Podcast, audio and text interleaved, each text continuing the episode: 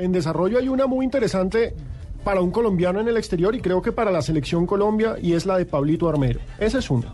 Sí, pasaría de Udinese, a Napoli.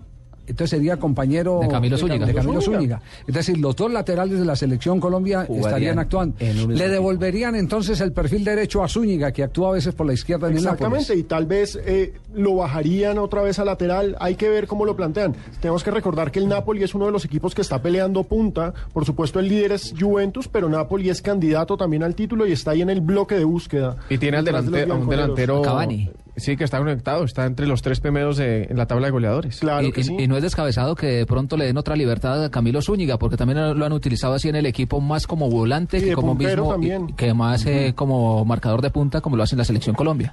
Sí, pero allá estaba jugando por izquierda para hacer diagonales Exacto. hacia adentro y tener eh, listo el remate de derecha cuando recorta hacia el interior del campo. Eh, Con es- menos compromiso de marca.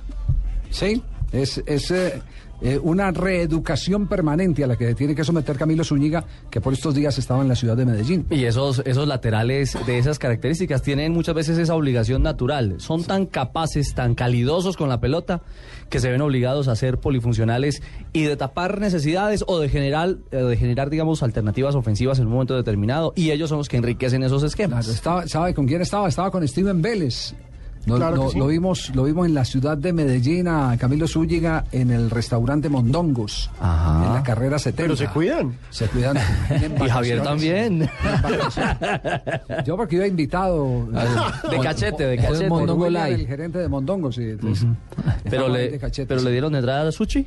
Eh, Los chicharrón. ¿Su chicharrón? Ah, sí, sí. Enorme. Ah, bueno. Enorme, enorme. patas. Bueno, hay Cien noticia en desarrollo también por los lados de Millonarios. Hoy se se debe estar definiendo lo de Figueroa, Sí, el señor. centro delantero. Me contaron la historia completa de lo de Montero. Montero no pertenecía a la MLS. O sea, el permiso no era de la MLS. permiso no es de la MLS. Mire, la historia de Montero es, es muy simple. Me confirman que el Deportivo Cali todavía tiene derecho sobre el jugador. O sea, pero no se lo había pagado ya Saunders. No, pa- parece, usted recuerda que aquí habló el, presidente Astudillo. Lo que pasa es que no hemos vuelto a encontrar a- al doctor Astudillo. Al doctor Astudillo. Sí, no lo, hemos- no lo Lo hemos llamamos repetidamente y, y- y- y no, hemos- no hemos tenido la oportunidad. Él es de- jugador franquicia, ¿cierto? ¿Quién? Eh, No, Montero. No, no, no es jugador franquicia. No, ese, ese, ese jugador pertenece a un grupo inversionista cuya cabeza es el presidente del Seattle. Y ese jugador eh, está en registro FIFA a través de la Atenas de Segunda División de Uruguay. No, esa sí es rara. Sí, ¿no? claro, esa vuelta. claro, porque claro, se- así, se, así cumple con el reglamento, se cumple con el reglamento de, de- de- de FIFA. Que tiene que estar un jugador- ningún un jugador con particular, equipo. Con claro, ningún particular puede inscribir un jugador de fútbol. Como todo el panorama que había era que era No, no, no, franquicia es- es eran de los jugadores es que estrellas es- de la MLS. Esa, esa era la información que, Er- que errónea. Estaba, que estaba equivocada. es- esa es la información errónea. Se pensaba que era de, la MLS, no es de ese señor. Y detrás de él hay un montón de inversionistas que, que estaban pendientes